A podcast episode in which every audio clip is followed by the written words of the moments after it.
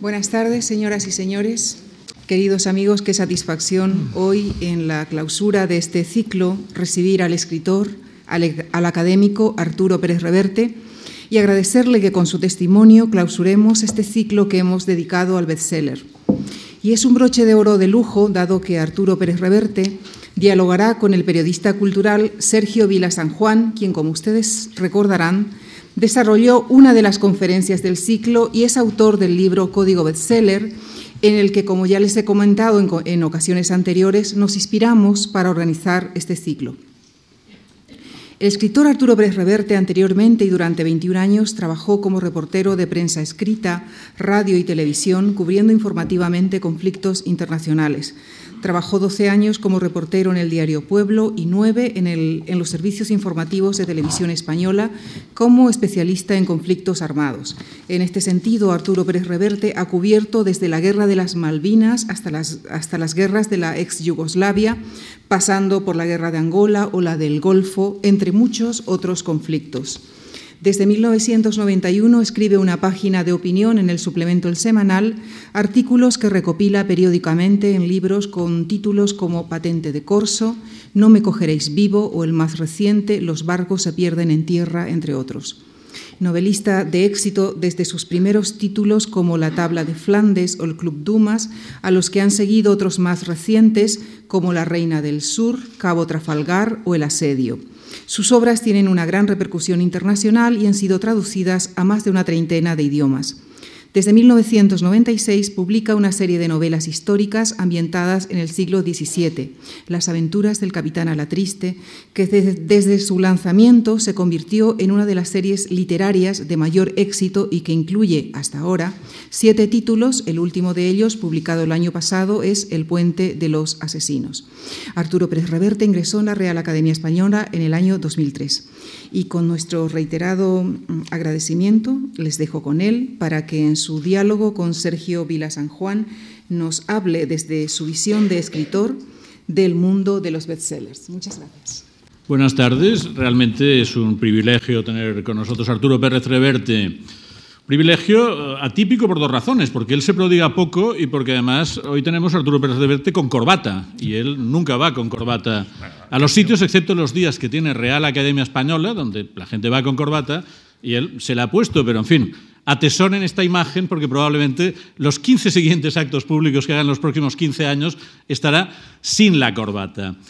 Ah, tener a Arturo Pérez Reverte en un ciclo sobre bestsellers evidentemente tiene mucho sentido y aparte del obvio, lo tiene por cuatro razones que voy a dar.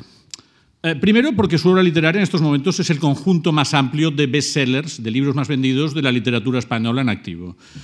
Segundo, porque Arturo es el indiscutible pionero entre nosotros de lo que se llama el bestseller de calidad. Ese tipo de literatura que combina una vocación literaria clara, unas referencias a la tradición, un cuidado de la prosa, con una voluntad de amenidad, de jugar con la intriga, de jugar con la historia, de introducir elementos de acción que son atractivos para un lector amplio. Y en ese sentido, Pérez Reverte es, sin ninguna duda, yo creo, el Humberto Eco español, ha hecho por la literatura española lo que Humberto Eco hizo en su momento por la literatura italiana. Tercero, porque Arturo Pérez Reverte ha hecho una teoría del bestseller y la ha hecho a partir de un encuentro que tuvo en la Feria de Frankfurt hace ya más de 10 años, estaba Juan Cruz presente también, un encuentro que tuvo con Ken Follett en el que debatieron esto que hablaremos hoy. Eh, ¿Qué es un bestseller? ¿Cómo se hacen los bestsellers? Y Pérez Reverte en aquel momento eh, planteó que había toda una línea de bestseller europeo que era diferente y que tenía unas características muy peculiares y muy distintivas respecto al bestseller americano eh, clásico. Por último, yo creo que cada generación necesita personas que cojan la herencia del pasado, que para muchos se ha vuelto pesada, obsoleta, un rollo, la han escuchado en el colegio, no les interesa, que cojan esa herencia y la vuelven a explicar de una forma que sea atractiva. Y esto cada generación ocurre, cada generación hay esta necesidad. Hay muy poca gente que tenga el, talento y la habilidad para estar allá y saber hacerlo. Y Arturo Pérez Reverte esto lo ha hecho con una parte muy importante del pasado español, con una parte de la literatura del siglo de oro. y en este sentido eh, es un romántico, yo creo, y un replanteador de tradiciones que ha conseguido convertir en bestseller el pasado y la tradición literaria española, pero vuelta a contar de otra manera. Yo, al final de, esta charla, le preguntaré cuál es el secreto para hacer bestsellers. Él me dirá que no lo tiene, pero yo sé que lo tiene, o sea que le, insistiré hasta que lo diga. Pero primero, me gustaría que explicara un poco eh, su formación, sus, lecturas de niño, porque Pérez Reverte, eh, Lucía Franca lo ha dicho ahora, es el hombre que ha cubierto más guerras de la literatura española. En la literatura española la gente va del sillón a la cátedra, de la cátedra a la tertulia y de la tertulia al sillón. O sea, generalmente la literatura española está hecha por gente tranquila, por hombres de letras, y Pérez Reverte es una excepción, porque se ha ido a las guerras, coge el barco, se mete en líos. ¿Qué lecturas le llevaron? ¿Qué lecturas infantiles? Yo sé que él tenía una biblioteca de sus abuelos, él leía Tintín. ¿Qué lecturas le llevaron a pensar la vida de una forma que cuando tuvo 20 años cogió uh, el primer conflicto armado y la primera acreditación de periodista que estaba en su mano y se fue para allí? Fue una, una, era una biblioteca con, grande, era una casa con biblioteca grande. En Cartagena. Eh, eh, sí, sí, además er, eran dos bibliotecas. Estaba la de mi abuelo, que era la de mi padre y la mía, digamos, y la de mi abuela materna, que era una, mientras que la de mi padre era una biblioteca más clásica, la de mi abuelo, más, más el folletón francés, la gran novela del 19. Mi abuela, uh, que era más moderna, más una mujer más de mundo, pues eran bestsellers uh, americanos de última generación, novela policíaca, eh, mucha novela romántica. Entonces, bueno, de, ese doble, en ese doble me estoy moviendo hasta los 16, 17 años. Y bueno, lo, yo un día descubrí que quería, pues decidí que quería ver, quería vivir lo que había leído en los libros, ¿no? Entonces lo que hice fue, mientras leía me iba, creando una, idea de lo que era un mundo que estaba ahí. Además era una ciudad de mar, portuaria, con barcos, con puerto, con, el mar allá. El mar siempre es un camino, no es una barrera. Y yo veía aquellos barcos, aquellos acentos distintos, banderas, y yo decía, bueno, un día me iré, y los libros, y vivir aventuras, y amigos tal, y, y, y chicas guapas, y ese tipo de cosas, ¿no? Y esos mundos. Y bueno, los libros fueron creándome un territorio al que me apetecía ir. Y cuando tuve edad, pues me cogí la mochila y, me, y anduve, me fui para allá. Eso. Los, los, libros, digamos, me pusieron en el camino de, de, de, eso. Esos libros yo creo que te transmitieron valores que tú has mantenido y que no son valores corrientes. Por ejemplo, tú dices que leíste El Conde de Montecristo y que aprendiste que la venganza es una cosa que está bien. Sí, o sea, los libros me dieron una ética. O sea, cuando uno es joven, había dos. Estaba la, la moral, yo iba a los maristas, ¿no? estaba la, la, moral del colegio, que era bueno, la moral religiosa de la época. Después la, la moral de, la de mis padres, ¿no? La, ética, las líneas éticas que trataban en casa. Y después estaba la de los libros, que era diferente. Ahí había transgresiones, había, había lados oscuros, había. Entonces, realmente mi, mi código real lo construí sobre los libros. Entonces, bueno, pues palabras como lealtad, como honor, como camaradería, como aventura, como consecuencia dignidad, venganza, eh, vienen de ahí. ¿no? Y todavía ahora, cuando me comporto, cuando, cuando vivo, cuando escribo, cuando, cuando camino por la vida, cuando miro hacia alrededor, miro alrededor, todavía las, las, palabras que aprendí en los libros con 8, 9, 10, 12 años, lo que, las palabras del capitán Nemo, las palabras del de, de, de capitán Acab, las palabras de, los hermanos Gesto, las palabras de D'Artagnan o de Athos, de, más de Athos que de D'Artagnan, las palabras de, de, de, de las, de Fabersham, de las cuatro plumas, las, cuatro plumas. La, las palabras del prisionero de Zenda, bueno, del, todo eso, todo eso es, es, es, lo que todavía en este momento me... Entonces, ahora que miro para atrás y tengo ocasión de... Y mira que tengo una biografía, pues, pues me han pasado cosas, he vivido, he conocido gente, he, sacado mis propias, he hecho mis propias palabras, ¿no? pero siguen estando ahí como como referencia inicial, como, como, como marco en el cual se... Es como un, un territorio en el cual después vino a instalarse todo lo demás. ¿no? Y esas palabras de esos personajes, que para mí están vivos todavía ahora, me acompañan aún a los 60 años como escritor y como individuo. He visto, por ejemplo, que te influyó un personaje muy interesante, que es un malvado muy malvado, que luego se vuelve bueno muy bueno, que es Rocambole. Rocambole sí, de, sí. de Ponson Duterrail. Los malvados siempre me sedujeron más que los, que los buenos. ¿no?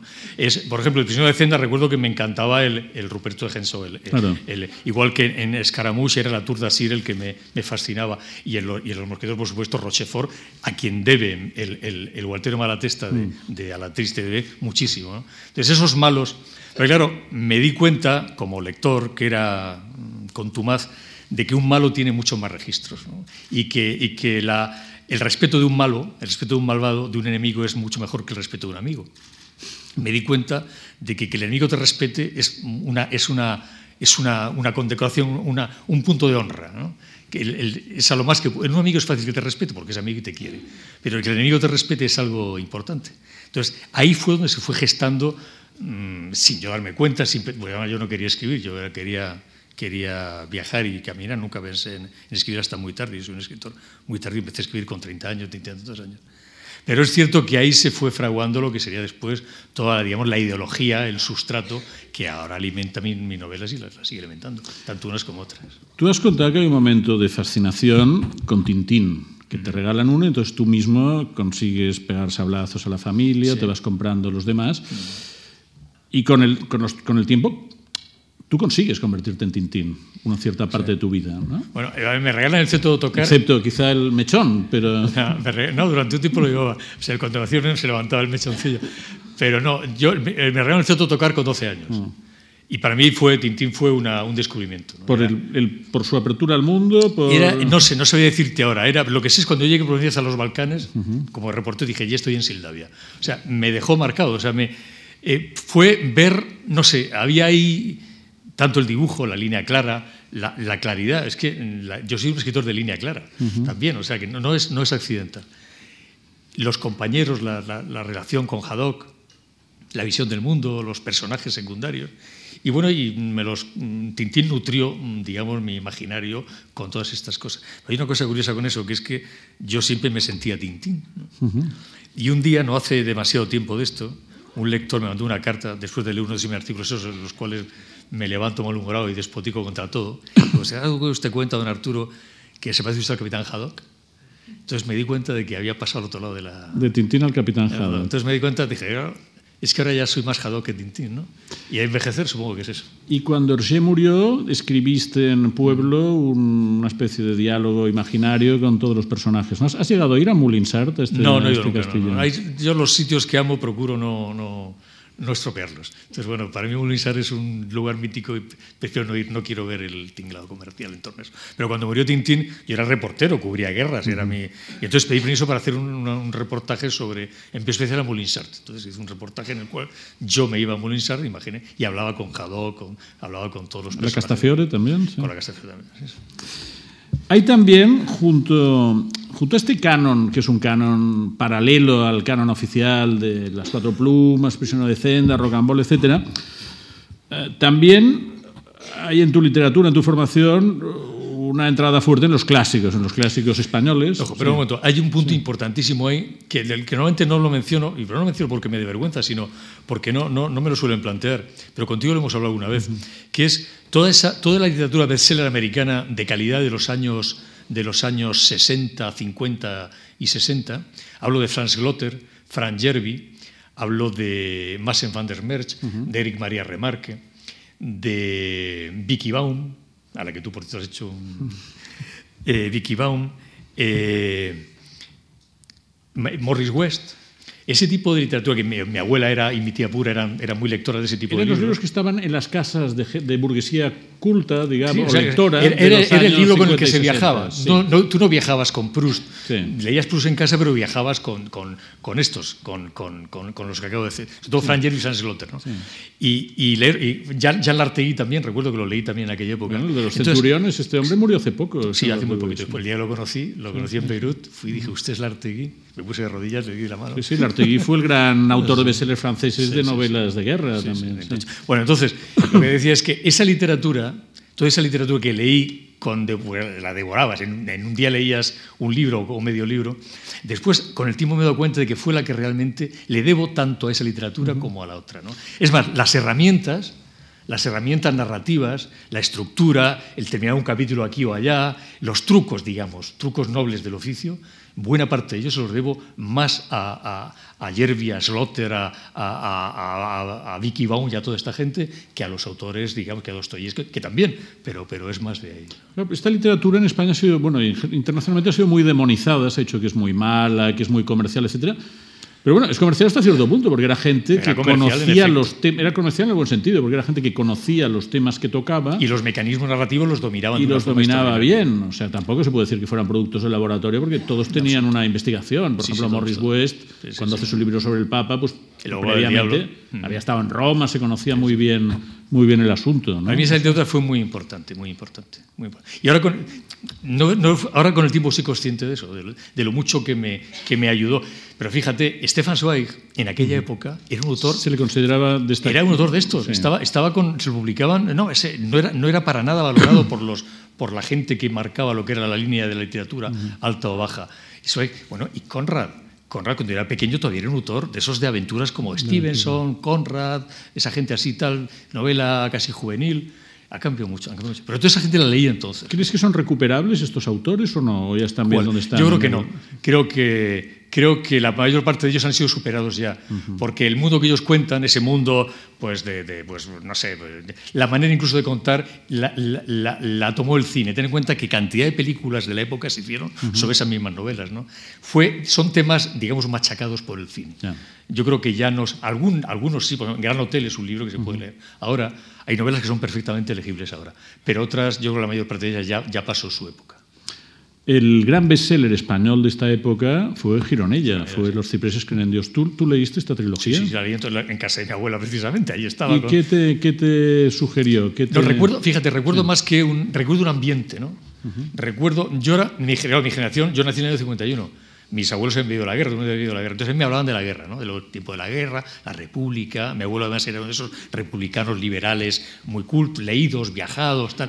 Entonces, ese mundo, esa burguesía eh, de antes de la guerra, ese mundo tal, recuerdo que los, los, que creen en Dios me, me gustó porque mm, es esto, claro, es- era un mundo conocido, me habían hablado de ese mundo. ¿no? Y bueno, lo leí porque me interesaba el, el- el- el- pero lo he olvidado, me ha quedado más que, el- más que me ha quedado el, el- el- el aroma, ¿no? el, tono, el, ambiente, esa, esa gente, esas costumbres, esas cosas. ¿no? Es más, ahora estoy con una novela una novela compleja que tiene que ver con el siglo, XIX con el siglo XX. y, y estoy, justamente estoy ahora releyendo a Gironella porque hay algunos, algunos detalles ambientales que quiero rescatar y sé que están ahí. Yo que lo he releído hace poco, es Gironella, a mí lo que me sorprendió es la cantidad de información que puso mm, 40 años antes del Google, Así porque es, piensas, ¿cómo demonios se las debió arreglar Gironella para tener toda esta información sobre los años 31 al 36 eh, sin bueno, la... él por edad, pues él por edad estaba muy cerca y Sí, tenía él- familia. no, él lo había vivido, pero sin duda Claro. tuvo que hacer No, sí, mucha sí, sí, sí, investigación duda. para conseguir, porque hay, hay muchísima información en sus libros. Hay eh, también en, en tus lecturas y en tu obra... eh, Perdóname, perdón, sí. te iba a decir una cosa que a lo mejor es, Sí. es, es curiosa decir. Todavía cuando estoy trabajando, y me pasa en esta y me pasa en otras, ¿no?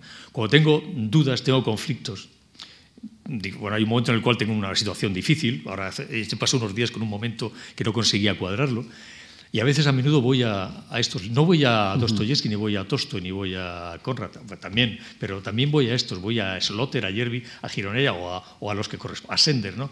A ver, aquella escena, ¿por qué se me quedó en la cabeza tal? Y busco el, ¿por qué, si a mí me impresionó, ¿por qué impresionó? ¿Y dónde está la clave? Y hago una especie de, como diciendo, maestro, tac, tac, vengo a que me diga cómo salir de aquí.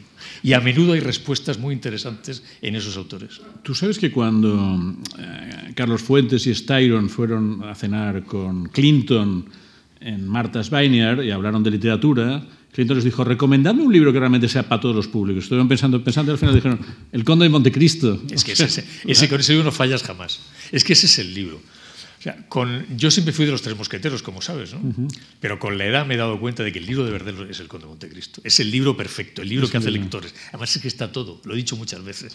La venganza, la traición, la lealtad, el amor, el odio, la desesperación, la, el- la dignidad, el heroísmo, el- la consecuencia, la compasión. Es- todo está ahí, ¿no? Es, es, yo tenía un amigo que, que- que- que murió, que era un joven brillante, era profesor de, de Derecho Mercantil en la Universidad de Sevilla, y siempre empezaba el día de la primera clase empezaba con el Conde de Montecristo, cuando el barco llega, el faraón llega al puerto, al puerto de Marsella. es un libro que vale para todo, que vale para todo. Y es abarcable, porque el problema con la trilogía de los tres mosqueteros es que al final son 5.000 páginas. O sea, que Montecristo es un necesitas libro- un año de tu vida. Montecristo es, es la novela que cualquier escritor de buena casta habría querido escribir. clásicos. Por un lado tienes eh, ciertos clásicos griegos, por ejemplo, siempre hablas mucho de la Odisea, el, el mundo, el recorrido náutico, la cultura europea, y clásicos españoles. Y yo creo que es inevitable hablar de Galdós cuando, por ejemplo, los dos habéis escrito dos aproximaciones al mismo tema que es Trafalgar. Bueno, Galdós y yo, y porque, yo en mi pequeña parcela. Bueno, y porque lo que hace Galdós con la historia del siglo XIX, que es esta idea de vamos a reescribirla, es lo que tú estás haciendo un poco con la historia imperial, ¿no? Pero ya he terminado, ya he terminado. ¿Ya, he terminado. ¿Ya has terminado qué? Terminado, o sea, me quedan dos alas tristes, a lo mejor tres, pero de novelas históricas. Eso es lo que dicen todas. ¿no? Excepto que se me cruce una cosa así, de esas cosas que no puedes decir que no, mm. creo que he terminado. ¿no? Porque tengo 60 años ya, tengo que ir ya eligiendo cuidadosamente lo que escribo y lo que no escribo, lo que va a morir y lo que va a... No, pero a los 60 Galdós le quedaban como 20 Galdós episodios nacionales Galdós todavía. Galdós, Galdós era Galdós. Y, y, yo creo que con novela histórica creo que he terminado. No, pero yo no he querido reescribir la historia española. Es que había un, unos, una serie de asuntos que me interesaban. Asuntos navales, asuntos de la guerra de independencia, que tienen que ver mucho con el carácter español, con la España que yo entiendo, que a lo mejor no es la, la real, pero es la que yo veo. ¿no? Y estos libros me ayudaban a mí también a entender esa España, a, a, a, reconciliarme con ella. Yo detesto mucho este país, lo detesto mucho, ¿no? creo que es un país muy vil y muy, muy enfermo mm. históricamente, ¿no? pero al mismo tiempo sé que hay cosas maravillosas en él. ¿no? Entonces, esos libros me, han, me, han, me, ayudaban en cierta forma a reconciliarme, a buscar esa parte, esa parte dentro de lo que es el salvajismo y la, y la vileza y, la, y, la, y el analfabetismo y el cainismo de esta, de esta tierra mmm, ingrata y tan, tan, tan desgraciada por tantas razones buscar aquello que me, que me reconciliara. ¿no? Entonces, y a la triste, y, y, y, el día de cólera, y el Cabo uh -huh. Trafalgar, son los que me han ayudado a, a, a, no me han quitado el dolor, ¿no? Pero, uh -huh. pero no han quitado el, pero bueno, al menos compensan, ¿no? compensan. Y esa es la razón. Y una vez ya he conseguido el objetivo, no, no creo que, que, haga mucho más sobre, a lo mejor si alguna vez no que haga mucha más novela histórica. O sea, Galdós para ti eh, es alguien con quien te entiendes, o sea, lo relees. Ya no, ya lo... no, ya no. Antes sí. Yo creo que yo creo mira, yo creo que todos los autores, salvo los que son clásicos universales indiscutibles, ¿eh? tienen su momento para el lector. O sea, yo ahora me leo, ¿qué te voy a decir? Me leo a Stevenson y me sabe a poco, ¿no? Mientras que en su momento yo leí a Stevenson con verdadera devoción, ¿no? Mientras que Conrad es un tipo al que leía con 18 años y lo leo ahora con 60 y cada vez me gusta más, ¿no? O sea, mejor, yo creo que por las noches ensaya, ¿eh? porque los libros, cada vez los libros son mejores, ¿no? Pero hay, libros, hay autores que pasan, pasan porque tú cambias, porque tu corazón es diferente, porque tú... tú... Y por el mundo de Galdós, los episodios nacionales ya no puedo con ellos, ya no lo siento, los, los, los, el, cuando estaba con, el, con lo de Cabo Trafalgar, uh -huh. no, con, con, lo del Día de Cólera y tal, relí todo Galdós otra vez, la primera etapa, y ya me parecía pobre, poco... ¿Pobre en qué sentido? ¿De, de elemental, planteamiento del elemental, argumento? Elemental, elemental plano, eh, eh, había cosas por supuesto brillantísimas, ¿no? pero como conjunto, ¿no? Como ya me producía esa emoción, esa. Yo los leí con 18 años y para mí era, en los dos tomos de Aguilar, de los que eran de mi abuela precisamente, fanfa, y eso fue para mí fue una, un goce enorme. ¿no? Las novelas aguantan mejor, leí hace poco Misericordia otra vez, uh -huh. pero tampoco es. O sea, Galdós, digamos, es como Pío Baroja, ¿no? Ya me pasó el momento. ¿no? Ahora hay otros que me. Y yo creo que por eso me da. Hay, hay, yo creo que hay autores que si no lo lees en su momento, en el momento adecuado, si pasa el periodo de tu vida en el cual ese autor te va a dar mmm, vitaminas, lo pierdes, desgraciadamente, y se aleja y ya nunca más coincides con él. A mí al menos es lo que me pasa. Para acabar las referencias. Pero te pongo un último sí. ejemplo. Man. Yo he sido, como sabes, para mí Man así siempre decía Stendhal, Man y tal. Mm.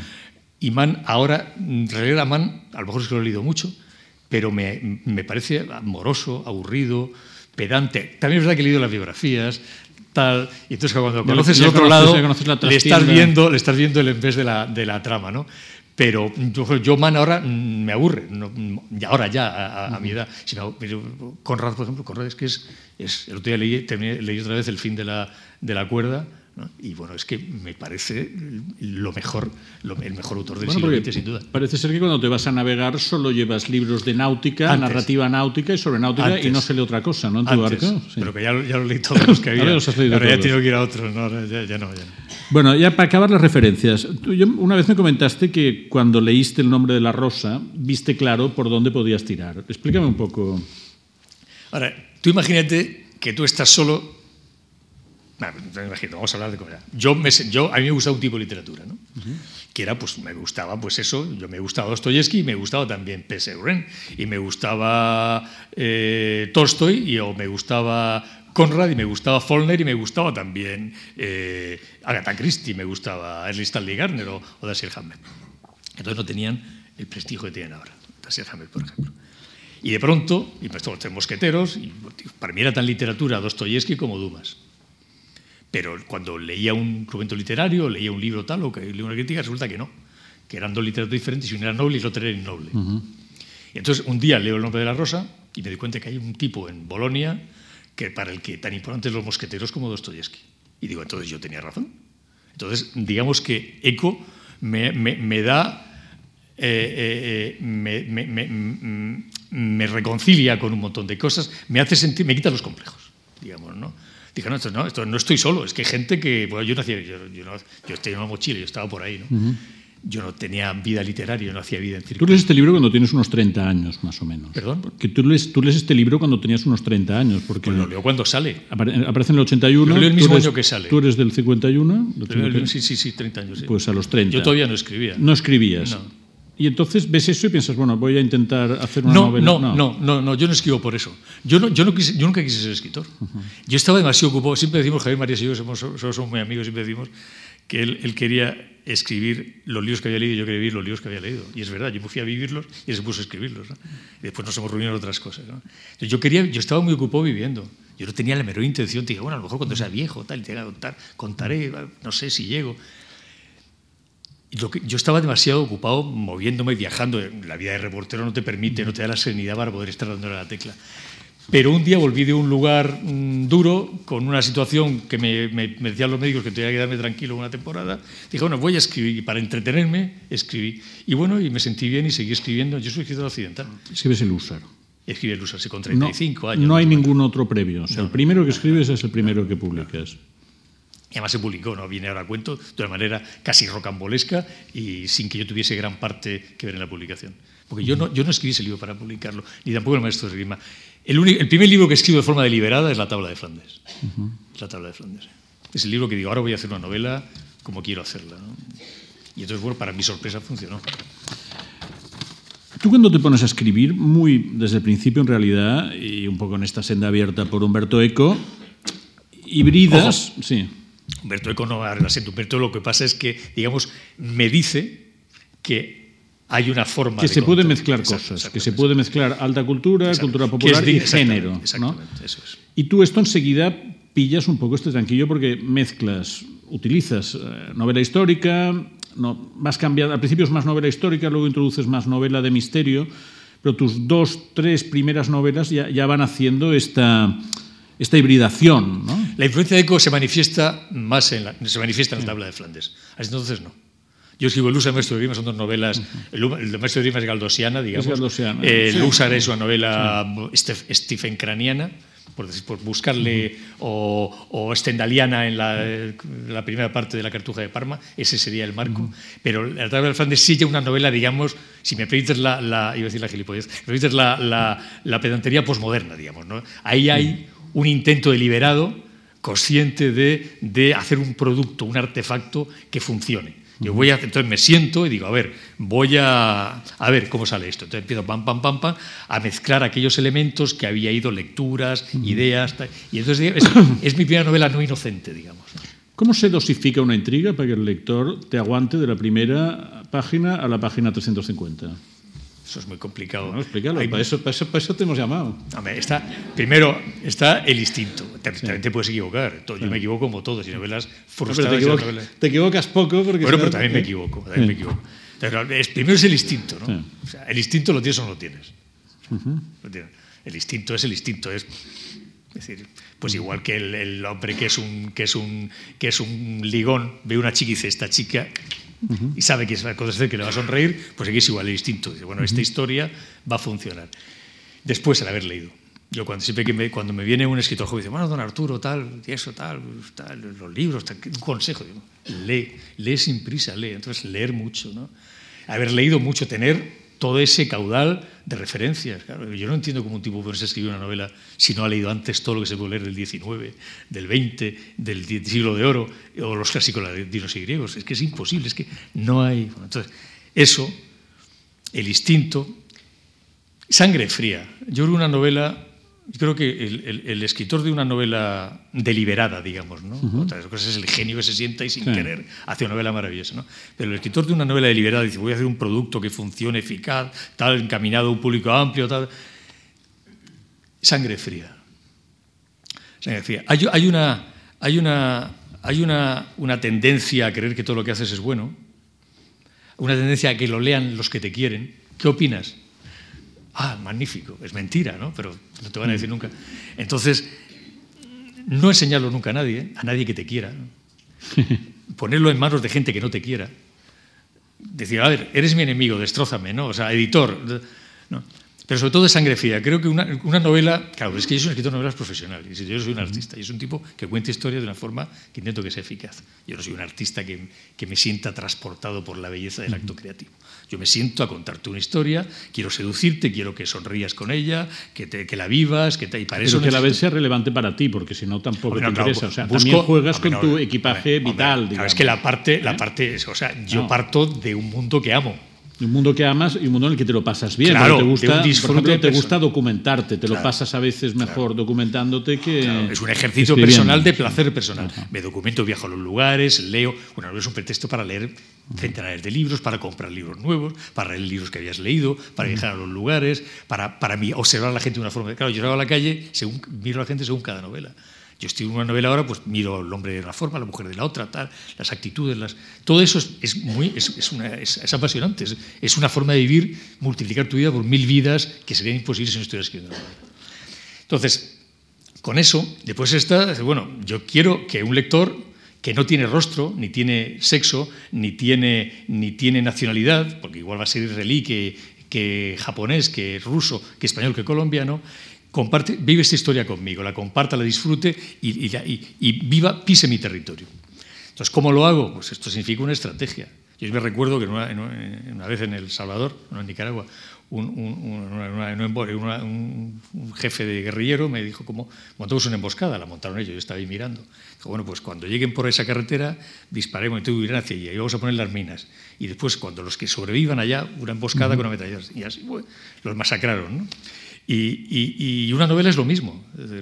Es, van a venir por aquí, vamos a esperarlos acá, y es esa estrategia. ¿Y esto te haces unos esquemas gráficos, entra este, sale el otro? ¿Qué tipo de esquemas haces? ¿Son con.? nunca son rígidos, nunca son estrictos, siempre hay un margen a la improvisación. ¿Son, visuales o no? ¿Te los cuelgas en la pared? No, no, ya no. El, día de cólera sí era muy compleja, había muchos personajes, ahí necesité un panel grande. Normalmente no, lo que hago son esquemas, hago es como el guion de una película, aquí me sube, aquí me baja, aquí tal, aquí necesitaré, aquí hay esta escena, aquí mucho diálogo, aquí necesito una descripción, eh, y después cada, trabajo cada bloque.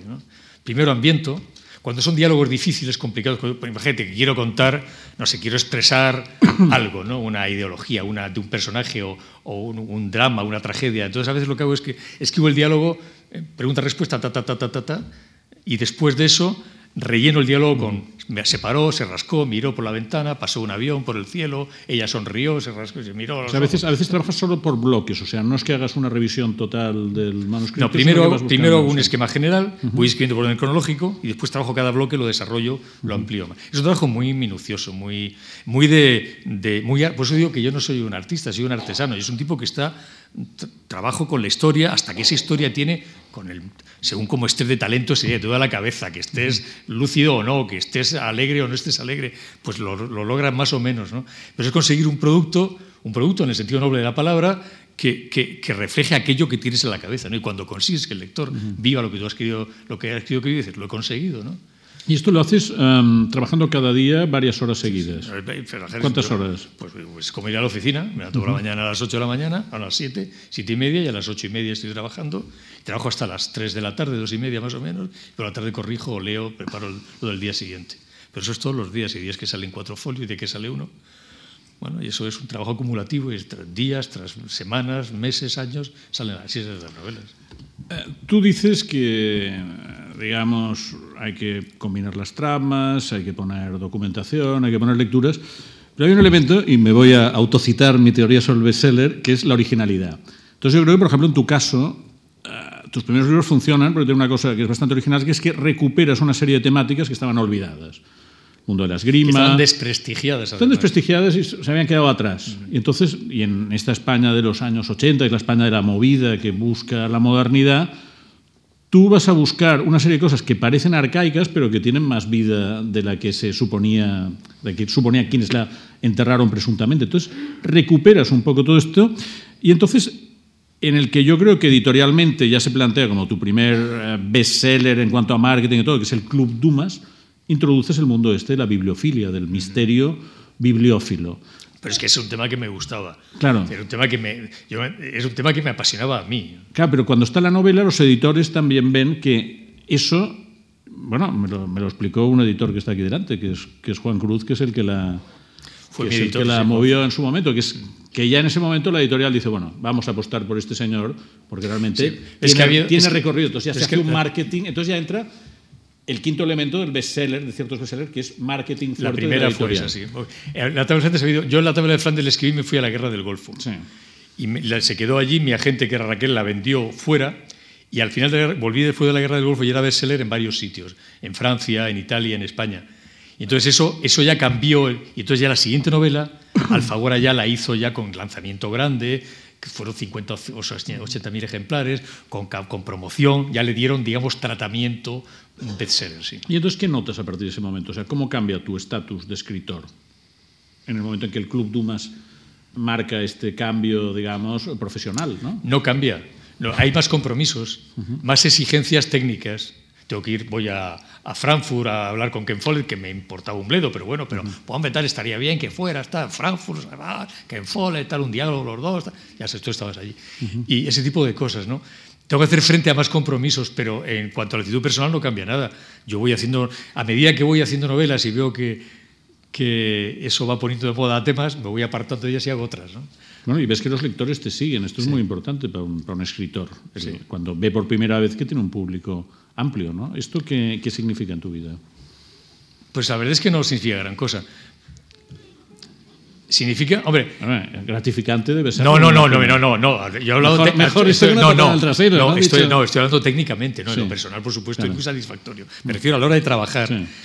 Cambia una cosa, claro, de pronto un día me di cuenta de que me está leyendo un escritor que es ruso, perdón, un lector que es ruso, un lector que es japonés, un lector que es israelí, un lector que es colombiano, que no tienen nuestras referencias, a lo mejor las mismas o son diferentes.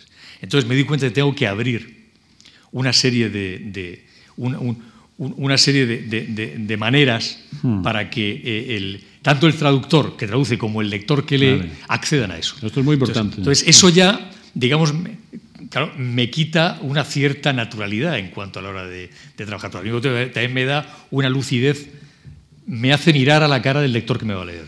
Y te quita localismo también. Claro. O sea, más que localismo no, porque si tú lo- lo- físicamente no, lo- localismo en cuanto a la manera de contar o en cuanto a los temas a tratar. ¿no?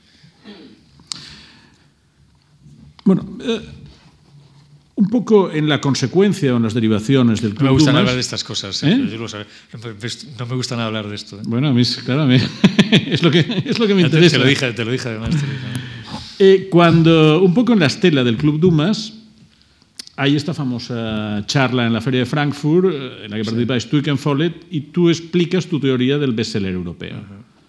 en, la, en la que se inscriben tus libros, en la que estaría también Humberto Eco, que es la idea Yo digo que hay un potencial en Europa que no está explotado todavía, que frente al huérfano bestseller americano, digamos, ¿no? huérfano en el sentido de, de- de que, de que es aquí te pillo, aquí te mato. Es, en Europa tenemos una tradición cultural, histórica, clásica, que no ha sido explotada, que, que es desarrollable, que hay un montón de bestsellers europeos que pueden competir con éxito frente a los bestsellers americanos. Y, y que Follett. Me decía que no, yo decía que sí. Follett decía eso. que no, y tú decías que el propio Follett era un buen ejemplo de eso. Y le dije, tu mejor, dije, tu mejor libro es este, que justamente es un bestseller europeo. Casi Follett probablemente no hacía la reflexión intelectual porque es un tipo muy pragmático. en estamos en otra cosa. Pero bueno, fue un inter- con eso fue interesante el, el debate. Y entonces, mm, digamos, yo lo que digo es que hay un material ahí, hay una Europa llena de temas estupendos, históricos, esotéricos, arquitectónicos, sociales, que no se ha trabajado, que no se ha tocado, que no se ha desarrollado, desde Stefan Zweig, desde, desde la... Desde, Y entonces, claro, mm, mm, que ahí hay un, territorio amplio, que yo me muevo por él, pero claro, yo soy un escritor que voy a hacer unas cuantas novelas, pero que ahí eso es campo libre. ¿Te acuerdas? Eso fue el comentario. Tú me lo pediste para La Vanguardia y también lo pidió el Correo de la Sera. Sí, y te, han, y te han seguido porque luego se ha hecho mucho bestseller europeo en esta línea de entrar en la, en la historia, en la cultura europea, y que los americanos también han acabado entrando, porque en realidad, por ejemplo, el Código da Vinci de Dan Brown es un bestseller europeo, porque es un bestseller que entra tanto en la historia europea como en el mundo este del simbolismo y del cripticismo, etcétera, etcétera. O sea que al final ha habido un poco... Pero yo ya no estaba, yo ya me había ido. Ha habido una extensión del yo modelo. Ya me había ido. Cuando no te has ido del todo, porque... No, pero me fui a, otro, me fui a otras cosas, ¿no? Eh, a mí me gustaría que habláramos brevemente del héroe y la heroína revertiana. O sea, tus libros hay un poco, hay arquetipos, y por ejemplo, hay dos libros que creo que tienen mucho parentesco tuyos, que son La piel del tambor y El asedio, las dos pasan en ciudades mediterráneas, y los dos hay con un fondo de intriga que es diferente en La piel del tambor, que empieza con un hacker que entra en el Vaticano, hay una trama de asesinatos, en El asedio también lo hay, sobre todo hay dos protagonistas que son tipos duros, pero que el lector en realidad piensa que no son malas personas. Lo que pasa es que como les revienta la cursilería, no quieren exteriorizar los sentimientos. Y las heroínas, eh, los, los, héroes son el padre Quart y, en, La piel del tambor y Pepe Lobo en el asedio, y las heroínas que son la aristócrata sevillana Macarena y la bella naviera Lolita Palma en el asedio, que son mujeres muy guapas, mujeres eh, muy activas, muy potentes. Lolita no es tan guapa, ¿eh?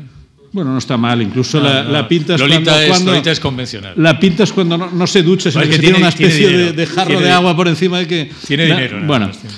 eh, son mujeres acaudaladas también, y en ambos casos la historia de amor se plantea, pero no funciona. Funciona un poco más en la piel de tambor, porque hay un poco más de, Llegan digamos, de consumación en, en el asedio, ¿no? Eh, ¿Cómo es el héroe revertiano? Bueno, es que hay muchos héroes revertianos. Vamos a ver. Sí, pero yo creo que este quizás sería el más quintasencial, que en la carta esférica también.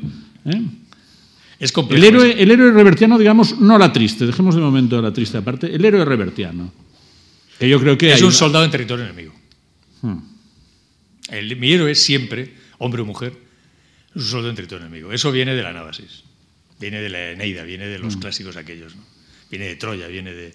El héroe es un tipo que es un persona, hombre o mujer que está en territorio enemigo y que se está moviendo para sobrevivir. ¿no? Y entonces, virtudes, mm, la virtud es la, super- la- la- la- la- la- la supervivencia. Es que la, lealtad, ¿no? la lealtad, el- no, pero sobre todo es, vamos a ver, es mantener el tipo, ¿no? Claro, es que mm, cuando te despojan de patrias y de banderas y de fes y de creencias y de cosas tal, te queda cuatro virtudes personales. ¿no? Entonces, con esas trabajo yo. Esas- eso es la, la- la ética, la moral, la, la ideología de mis personajes es esa, ¿no? El- el- el- el- aquel que en territorio enemigos sabe que si flaquea será devorado por los chacales o por los persas. Porque para ti el sistema nunca es fiable. No. no. Yo no creo en las. Yo- institución. yo- no, yo creo. Yo Excepto- creo- ni- excepto ni- la Real Academia Española. Ni creo, no, pues es- y tampoco creo del todo en ella, creo parcialmente. Eh, mm, yo creo que el héroe de verdad es solitario. ¿no? Yo la, la- la- la barricada, el mecherito, lo he visto, que, que, que no me lo han contado. He estado en barricadas con gente que creía en esas cosas. Venga, compañeros, tal, eso, tal. Y no hablo de aquí, hablo de barricadas de verdad, donde tiraban y la gente la mataban y degollaban y aparecía por las mañanas maniatada con alambre en vertederos en El Salvador. En tal. Y, y- y yo eso de las causas generales no las... No las Yo siempre creo que al final lo que queda es el, el- que todos estamos solos. ¿no? Y entonces que el ser humano se salva y que, y que cualquier, cualquier causa puesta en común termina siendo envilecida y, y corrompida por los mismos. ¿no? Bueno, pero estos héroes siempre se apuntan a causas perdidas, son un poco bogartianos en pero- este pero- sentido. Pero, ¿no? pero ellas, ¿no? de ellos, ¿no? Ellos. O sea, yo es que mi héroe es individual, mi héroe es individual. Yo no creo en la... Yo no- ahí no les, no les dejo. Yo no creo en la humanidad y, y mis héroes tampoco. Pero hay más fascinación por la causa perdida, digamos, que por la causa exitosa, ¿no? O sea, la causa para ser buena tiene que ser perdida, que esto es postulado romántico en. No, pero no, no, no, pero es que no, no, no es eso, no. No, yo creo que no. Yo creo que es que, vamos a ver, es una cuestión de dignidad, de gallardía, de, de- es el capitán Nemo y es eh, Athos, no D'Artagnan, es Athos, ¿no? y es, eh, es, eh, es, Eneas en Troya y, y, es Ulises volviendo con sangre en las uñas. ¿no? Ese es el héroe que me interesa. A mí el héroe em, con dioses en el cielo y con músicas y, besos y abrazos y, solidaridades y, causas mm, humanitarias no me importa, no me interesa. ¿no? no digo que sea malo o bueno, pero no me interesa. Me interesa el otro, el héroe... Es que no es un asunto para hablar así, ¿no? Es como las mujeres de mis novelas, ¿no? Ahí vamos, sí, este es el siguiente ah, pues, pues es lo punto importante. Pero no son, no son igual, ¿eh? no son igual, son diferentes. Porque para empezar, yo te diría que las mujeres de tus libros tienen una visión mucho más positiva de la vida que los hombres. Sí, ellas son más, ellas son más lúcidas que los hombres, ¿eh? Y más optimistas. Pero es que en la vida real también lo son. Ellas son más lúcidas. ¿no? Optimistas no sabría decirte. Bueno, creen, creen que las cosas pueden hacerse, ¿no? Yo es que soy muy pesimista con el ser humano. Yo creo que, no hay más salvación que la individual. En la del peón solitario, ¿no? que ve otro peón al lado y dice, ah, somos dos peones. ¿Qué tal, chaval? Aquí estamos con la lanza, tal, bueno, tal, ¿no? Pero dos peones, ¿no? No creo en, la, en el conjunto. Y, la literatura, la aventura, todo es una, una forma de es que sin eso, bueno, se venga pregunta, pero vamos a ver si vamos Bueno, ¿por qué, ¿por qué estas historias de amor no funcionan? ¿Por qué Lorenzo Cuar no abandona el sacerdocio y se va con Macarena? ¿Y por qué a Pepe, a Pepe Lobo le, en realidad le medio traiciona la, la naviera? Porque entonces no, si fueran felices no serían héroes. Bueno, pero podrían si lo pones al final de la novela, el lector ya ha llegado y te puedes... Es que no ha llegado, mis finales son todos finales abiertos. ¿A ti nunca te han dicho, Perra Roberto no sabe terminar su novela? ¿Nunca te han dicho eso? No, no, yo creo que, usted que no sabe terminar su novela. Es que ese final queda para que lo escriba usted. Es que el final es abierto. Mira, yo me he cruzado con cantidad de gente en la vida, por mi hmm. trabajo, por gente de la que vi un momento, gente a lo mejor a la que ni siquiera vi. A veces cuento esto, yo tengo aquí dos cicatrices. ¿no? Una noche en, en, en Mostar me corté con un cristal abrí oscuras y en, en, mitad de un combate, corriendo, me corté y, me, y empecé a desangrarme por las... Estas. Y un soldado me, me, caía de la sangre, me tapó, tal, me puso, tal, tal. Me salvó la vida, digamos, ¿no? Y se fue, y no sé cómo era, no le vi la cara, ¿no? Pasó por mí y se fue. Bueno, pues la, la, vida es eso, ¿no? Entonces, los finales no están... No sé, es que no quiero decir nada personal, no, no, no me preguntes esas cosas. El lector, el libro está ahí, el lector que lo lea, que saque sus conclusiones, que lo adopte o lo rechace, pero no. Y que saben qué pasa. No es timidez, es. Yo soy lector. Entonces, siempre he creído, y, hablando con, más Sergio es amigo mío, por eso tengo esa confianza de poderlo manifestar. Eh, yo creo que, a veces explicar las, cosas no beneficia nada a, las cosas. Creo que una novela, por lo menos las que yo escribo, es un artefacto que que está para que el lector lo, lo, lo reescriba él, ¿no? Puede tener su vida, su luz, sus amarguras, sus dolores, sus, sus tristezas, sus alegrías, sus libros leídos, sus películas vistas, ¿no? Y que darle demasiada información sobre eso es limitar el, el, las posibilidades de esa novela, ¿no? Entonces, hay, hay puntos de mi, de, lo de mi, trabajo que prefiero no, no, no, explicitar, no porque no los sepa cuáles son para mí, sino porque no quiero que el, lector, el posible lector, se sienta en absoluto mm, condicionado por ello. Por eso me siento incómodo al hablar de decir. pero yo creo, yo creo que los asistentes no se lo contarán a nadie. No, pues no, es eso, Con lo cual estamos un poco... No es eso. Lo que sí es cierto lo que te he dicho antes, lo de la mujer, eso sí, ¿no? O sea, la heroína femenina me interesa muchísimo. Me interesa mucho. Es que creo que, que, que con el tiempo me doy cuenta de que no hay novela importante sin mujer importante dentro. Claro, lo que pasa es que el, héroe revertiano es descreído y la heroína no. Entonces. y la heroína es más. Y por eso es más cruel, por eso es más decidida, por eso es más lúcida. Además, en mis novelas hay una evolución. Yo, ¿Sabes qué? Claro, yo me enamoré de Milady cuando era jovencito y eso me marcó mucho. Sí, sí. Milady, ha sido decisiva para mí. ¿no? De hecho, todas mis mujeres tienen algo de Milady, en cierta forma. Yo siempre he dado la misma mujer. Lo que pasa es que con el tiempo ha ido evolucionando. No son, no son, tan perversas, porque no. Milady es un modelo eso, de perversidad. No, que... Adela Otero, del maestro de Rima, o, claro, bueno, o, sí. o la Tánger Soto de la carta esférica. ¿Eh? Pero ahora es distinto, ahora es distinto. Ahora, es, ahora justamente estoy con una novela, estoy ahora, me pillas en... Es una novela nueva que se publicará, el, no sé, este año o el que viene que transcurre en el siglo XX y es una historia de amor en tres fases. a los 20, a los treinta y tantos y a los 60. ¿no? Y estoy muy sensibilizado con esa materia. ¿no? Y ella es superior, ¿no? Ella es superior. Esta, esta, novela tuya nueva tendrá amor, pero tendrá intriga también. Sí, tiene intriga. Tiene ¿Y cuál será la intriga? No, tiene varias intrigas. Una trama. Ah, dime, dime alguna. Hay trama, hay trama policíaca, de espionaje, de todo. Hay un montón de tramas. No es esa novela de. Es gorda, con muchas. muchas Es muy compleja, con muchas tramas, ¿no? Pero la historia que me interesa es una historia de, como te digo, es una historia de un hombre y una mujer. Una historia con rincones turbios, con, con oscuros, ¿no? Con un montón de cosas, ¿no? Con mucha carga personal en ella. ¿no? Y, estoy muy. Y realmente mm, el, personaje femenino son superiores. ¿Cómo se, cómo se llama esta, esta chica de tu nueva novela? Se llama Mecha. Mecha. Mecha. Mecha. Mecha. Mecha. ¿Y de qué nacionalidad es? Española. Porque me dijiste que pasaría también en Argentina. Sí, transcurre en Argentina en los años 20, en la Costa Azul en los años 30, en 37 y en, Sorrento, en Italia, en, cerca de Nápoles, en, la, en, el año 66. Bueno, bueno, esto tiene buena pinta. Bueno, me lo dirás.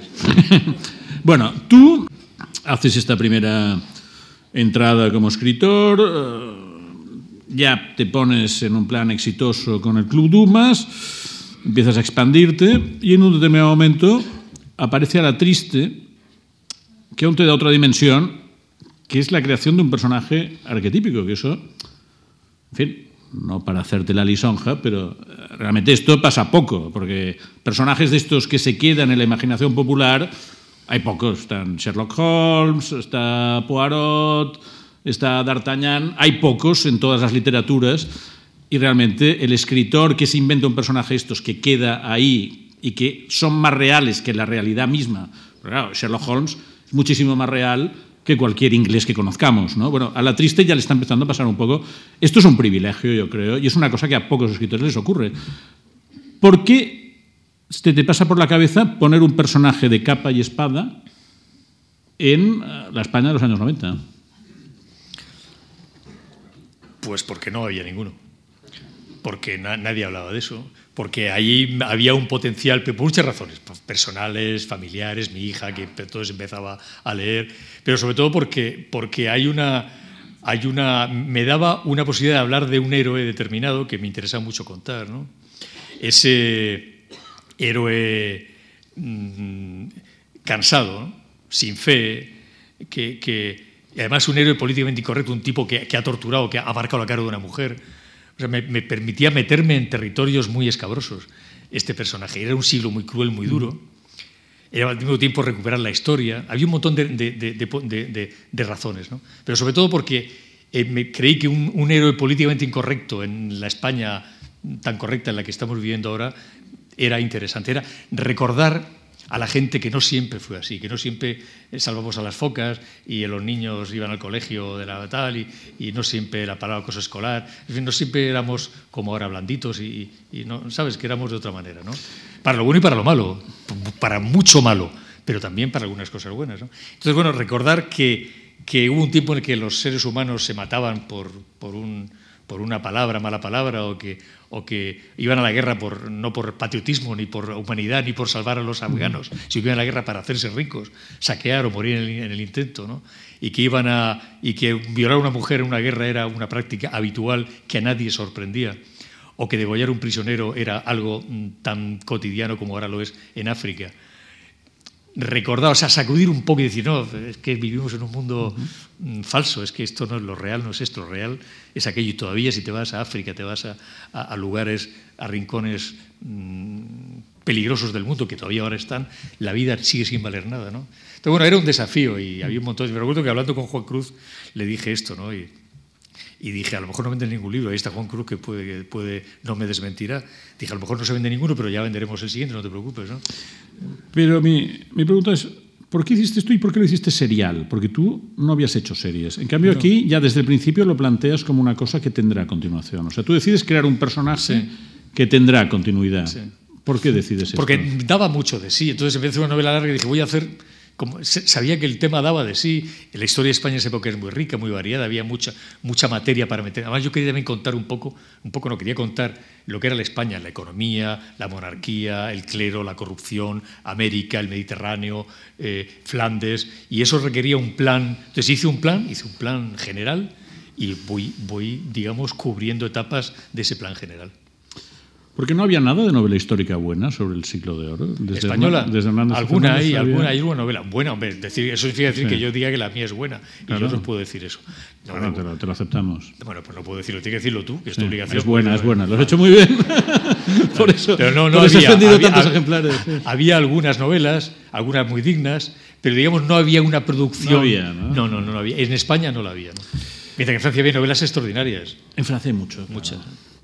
Y esto te ha dado además, tú antes hablabas de la importancia de los malos. Quizás donde te han salido malos, más malos y más elaborados es en A la Triste, ¿no? Boca Negra, Malatesta, etcétera, etcétera. ¿no? Sí, las otras también, pero bueno, sí, lo, ¿Sí? sí, sí, Pero, ¿y la pregunta cuál es? Bueno, ¿cómo, cómo se hace un malo para que, sea, para que se aguante?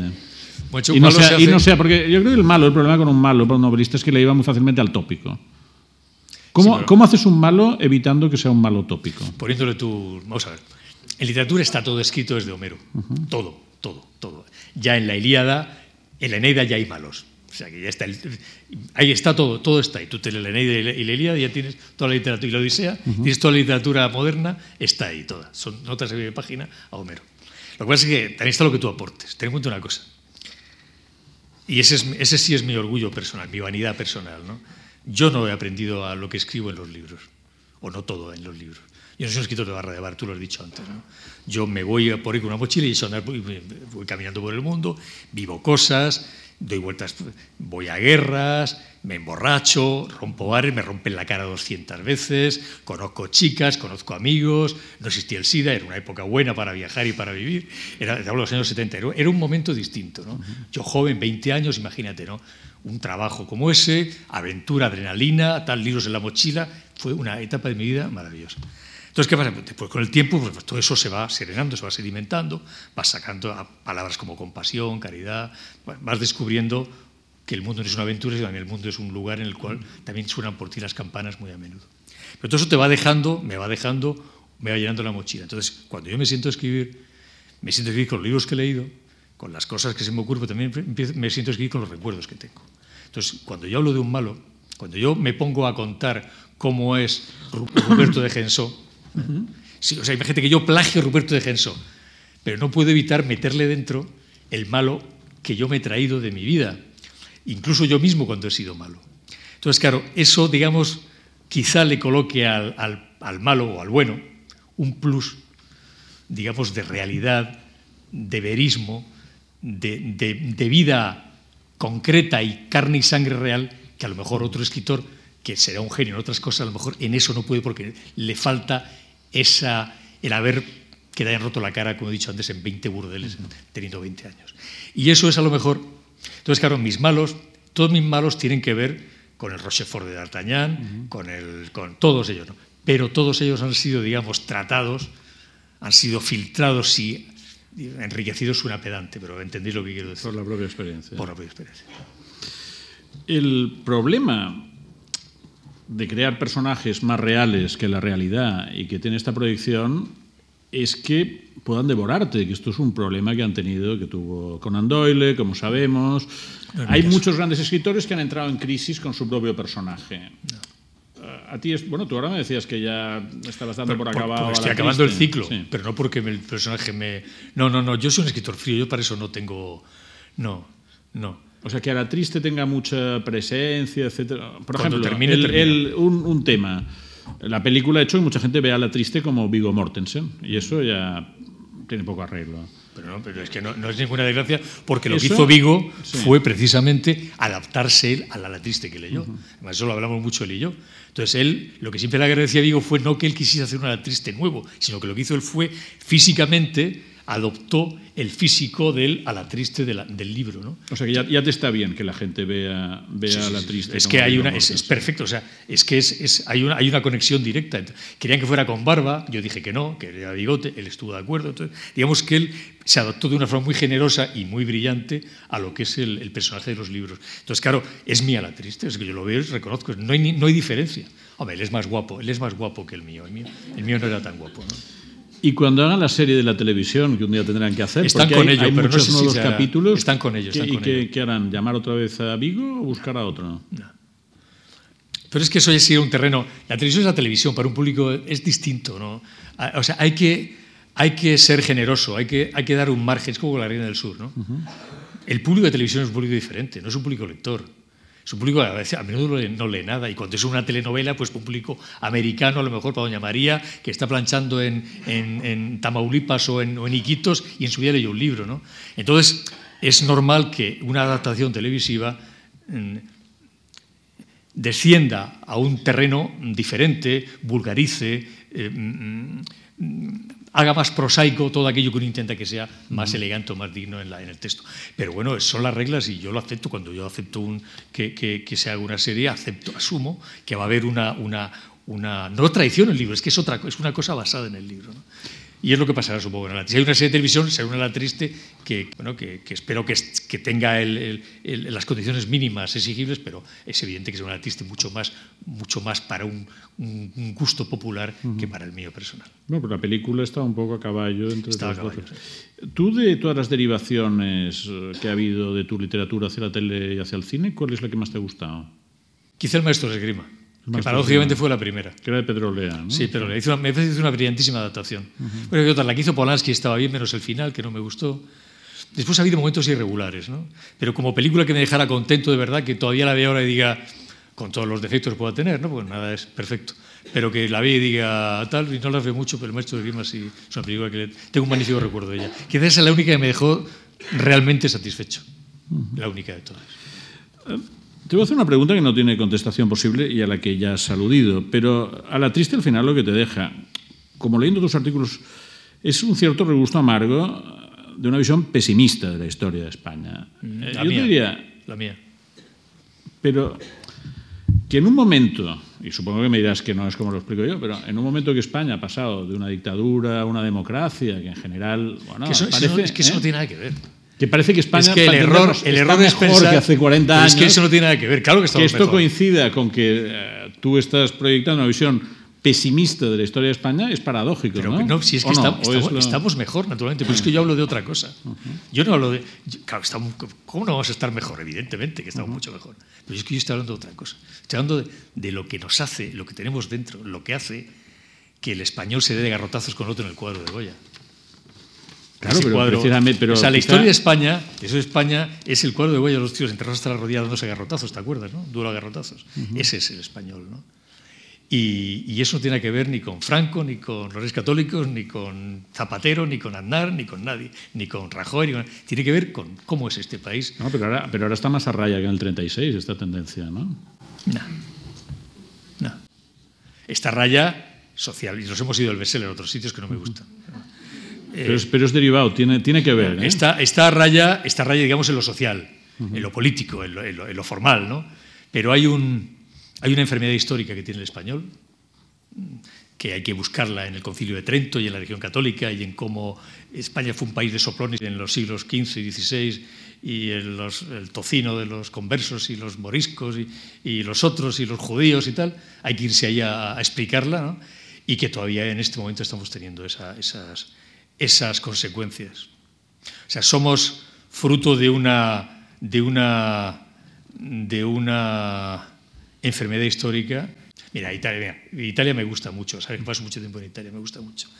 Italia es igual, pero no está. El italiano tiene esa especie, digamos, patriotismo cultural, esa especie de, de bueno, vamos a entendernos, hemos sido romanos, tío, al fin y al cabo, ¿no? ese tipo de cosas ¿no? que de la que el español carece. ¿no? Español es más bronca. Sí, el español es, tiene una violencia genética eh, que, que, haría falta mucha, mucha educación en generaciones, en colegios, en familias, y eso por razones evidentes no se da. Bueno, vamos a ir, vamos a ir recapitulando y volviendo al tema de los bestsellers, eh, a la parte más obvia. Y te voy a hacer tres o cuatro preguntas muy de catón. So, hay que ir terminando eso. ¿Eh? Sí. Eh, y la primera es, eh, ¿por qué se leen tus libros? ¿Por qué se lee qué, perdón? ¿Por qué se leen tus libros? O sea, ¿por qué tus libros son bestsellers? Pues yo qué sé, pregúntale a ellos que están aquí. Por, pues porque cuento historias y las cuento lo mejor que puedo. Y porque no pretendo cambiar la literatura en cada página. Porque para mí tan importantes Dumas como Dostoyevsky, como te he dicho, o Conrad como, como Paul Feval. Porque intento mm, dar alternativas a la vida. Es decir, venga usted conmigo y acompáñeme durante 300 páginas o 500. Y le voy a enseñar algo que usted no y va conoce. a haber cosas que no sabe o, o, cosas que no ha visto a lo mejor, y va a vivir, y va a hacer abordajes, y va a amar a, a mujeres o a hombres, y va a, a, a, sentir la soledad del fracaso y el, y el y no sé, y, y, va a sentirse héroe cansado, yo qué sé, ¿no? Yo le ofrezco a usted un mundo que es fácil, basta hacer así, ¿no? Juegue conmigo o no juegue, ¿no? Y además usted proyecte en él su vida si quiere. Yo, es, yo, es, mi actitud como escritor es esa. Y bueno, llevo publicadas no sé cuántas novelas, 16 novelas creo, y, y 15 o 16. Y, en total tienes 25 libros, he visto. No sé, no, no sé cuántas, realmente no lo sé. Pero bueno, pero y si ahí están y se siguen vendiendo, pues se siguen leyendo, será porque ahí ese territorio al, es, es, fácil de transitar, supongo, ¿no? Tú dices uh, que cuando empieza a rondarte la idea de una novela viajas a los escenarios, procuras que la trama esté bien engarzada, que tenga interés. Y por último está el placer de escribir. Yo no soy de los que sufren ante la página en blanco. No, al contrario, si sufriera no lo haría. O sea, yo no me pongo a escribir. Yo cada mañana levantarme para sufrir. No. A las 8 de la mañana, y ahora a sufrir. tal, a ver, la página en blanco, el tal, a ver cómo, a ver si baja la musa. No, no, yo, no, no, yo me lo paso muy bien. Pero pues mira, ahora he estado en Italia, he estado comprando la, la, la, novela nueva, la parte italiana, pues he estado comprando libros, yendo a los lugares, comiendo, oliendo, viviendo, tal. Vuelvo aquí con todos mis libros, mis notas, mis, mis papeles, mis películas, pam, pam, pam. Es una felicidad personal. Yo soy felicísimo escribiendo. Sobre todo además porque después de la vida que llevé, eso me enseñó a, a, valorar cosas que, que, a lo mejor no hubiera valorado con otro tipo de vida y, y, poder multiplicar la vida, ¿no? poder sentirme yo cura, poder sentirme mujer millonaria en, Cádiz, poder sentirme corsario y, además que haya gente que, que me acompañe en ese... Es una sensación de felicidad absoluta. ¿no? Y, y, yo me acuesto por las noches, por la, me acuesto de noche, yo cuando al día siguiente voy a trabajar en la novela, me acuesto como el niño que espera a los reyes al día siguiente, me acuesto pensando en ella le va a decir y tal, y es la escena, tal, cómo resuelvo ese problema, tengo la luz, eh, tengo que empezar, hay una luz que debe empezar por la mañana, el mar, una luz, la franja de oscuro abajo, oscuro arriba y la franja violeta amanece. Entonces en esa luz se recorta ella y ella se vuelve y dice, eres un estúpido. Tal, ¿no? ese tipo de cosas, ¿no? Y me acuesto deseando que llegue el momento. Después a lo mejor voy a escribir y no consigo, y estás ahí y no consigues, y venga a dar la tecla y no consigo lo que he visto por la noche, lo que tengo en la cabeza. Y digo, soy un pésimo escritor, soy un mediocre, soy un gilipollas, te voy a cambiar de, de oficio, pero de pronto me levanto, tomo un café, me doy una vuelta, otra vez sigo trabajando, y de pronto hay un momento en que haces así y, y, hay una palabra que de pronto le da sentido a todo. Y vos dices, Dios, ¿no? Qué bien, qué, cómo me gusta ser escritor, ¿no? Qué bien, qué feliz soy escribiendo. Y eso es escribir, ¿no?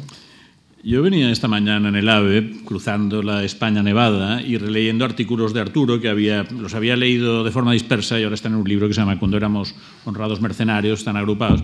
Y hay uno que me ha parecido, Eso es otra cosa, es otra ¿eh? cosa. ¿eh? Es otra cosa. Hay, hay, uno que me ha parecido maravilloso porque explica que él está paseando por la calle Cervantes y de repente hay un grupo de chicos que están visitando el barrio madrileño de las letras con una profesora y la profesora le dice, hombre, señor Reverte, explique usted algo. Entonces dice, a ver, tengo que hacer como el periodista para captar su atención. Entonces empieza diciendo, aquí vivía una serie de gente que eran mmm, embusteros, envidiosos, se peleaban, tremendos hijos de puta, pero al mismo tiempo eran geniales, uh, tenían el don de la lengua, hacían aquellas obras maravillosas, y esto es lo que podéis ver aquí. Entonces él, en esta escena tan rápida, transmite esto que yo creo que le define mucho a su obra, pero también a él, que es pasión, intensidad, amor a la cultura, eh, siempre una vibración. Entonces yo, yo, todo esto lo explico, aparte para que leáis este artículo, que es una maravilla, para hacer una pregunta que es, y que tiene que ver con los bestsellers. ¿Hasta qué punto esta personalidad tuya que es explosiva, aguerrida, te peleas en Twitter con la gente, Pero te metes no te con confundas. uno... Te metes... ¿Hasta qué punto esto influye en que tu obra también uh, se divulgue bien. Estaría muerto si yo, si yo fuera así por dentro. Estaría no eres muerto. así. No. O sea, una cosa es que lo que me gusta me apasione, que sea vehemente hablando, que mueva las manos, tal, y que, que, que, intente explicar lo que a veces no es fácil de explicar, por lo cual hace falta a veces uno siente necesidad de acompañarlo con la mímica. Otra cosa es que cuando estás mmm, cruzando una calle en Sarajevo, mm. cuando estás escribiendo una novela, porque al fin y al cabo se trata de lo mismo, no lo planifiques bien, no lo pienses muy bien, no sepas, bueno, cuando cruce van a disparar de allá, tal, vamos por allí, filma para acá, tal, tal, o cuando el lector llegue a este sitio, es compatible. Yo, digamos, aunque yo no, no he estado nervioso nunca, ¿no? ¿Me entiendes lo que quiero decir? Y eso es muy importante. A la hora de escribir, a la hora de vivir, a la hora de, de planificar mi vida, mi trabajo, no tiene nada que ver con esto. Entonces, apartes, no te confundas con apartes, los... apartes todo. Además, tú sabes que es así. Bueno, ya la última pregunta, que es, tú que has sido periodista, autor de éxito, bestseller, traducido, académico, ¿cuál es la montaña que te falta escalar? No, es envejecer con dignidad. Bueno, o sea, esto, es esto no. no ser patético como es. No, no, no ser patético como escritor ni como anciano. O sea, es. Es decir, es decir yo, lo he hecho todo, yo soy una, he hecho todo lo que quería hacer en la vida. Lo he hecho todo, ¿no? Sobradamente. ¿no? Y lo repito, lo, además lo he repetido. ¿no? Mm. Eh, tengo un velero, navego, que es mi otra vida. ¿eh? Tengo una biblioteca grande en la cual me muevo, en mi, me puedo cerrar las ventanas y atrincherarme. Y, y, escribo libros que la gente lee y tengo la vida resuelta económicamente y personalmente. ¿no? Con lo cual. ¿eh? Y, entonces, ¿qué pasa? Pues que me quedan. Lo que me quede, lo que no me gustaría es al final, años, hacer una, una bruta figura, ¿no? Uh -huh. Pero me gustaría terminar, pues eso, ¿no? De una manera consecuente, ¿no? O sea, es que he visto demasiadas personas perder las maneras al final. Es muy fácil, pero al final es muy fácil perder las maneras. Se pierden porque envejeces, bajas la guardia, eh, la vida es muy cabronceta y te hace muchas faenas. Y entonces me gustaría que todo transcurra hacia el, lo que sea con, serenidad. La más serenidad que es importante. Cuando leía a los romanos y a los latinos y a los griegos y leía sus cosas y tal, decía, bueno, yo quiero, quiero terminar así, ¿no? quiero, quiero mmm, pensar como un griego, luchar como un troyano y morir como un romano. ¿no? Bueno, me gustaría morir como un romano. Seguro que además con serenidad será con brillantez y con ímpetu estos 50 años de creación revertiana que nos quedan por delante. Yo ya voy a despedir esta sesión agradeciendo primero a la Fundación Marc esta oportunidad de discutir sobre el tema del bestseller, sobre el que realmente ha habido poca discusión y en los ámbitos uh, literarios realmente se ha abordado poco, con lo cual ha sido una gran oportunidad de entrar en ello y sobre todo a Arturo Pérez Reverte que haya compartido con nosotros cosas que realmente yo creo que algunas no les había explicado mucho y que son bastante los secretos de su trama, pero contra lo que dice él, yo creo que eso nos ayuda a entender y apreciar mejor uh, su obra, que es una obra muy compleja, muy rica y siempre muy estimulante. O sea que gracias Arturo y gracias a ustedes. Buenas tardes. Gracias, gracias a todos. Gracias. Gracias. Buenas.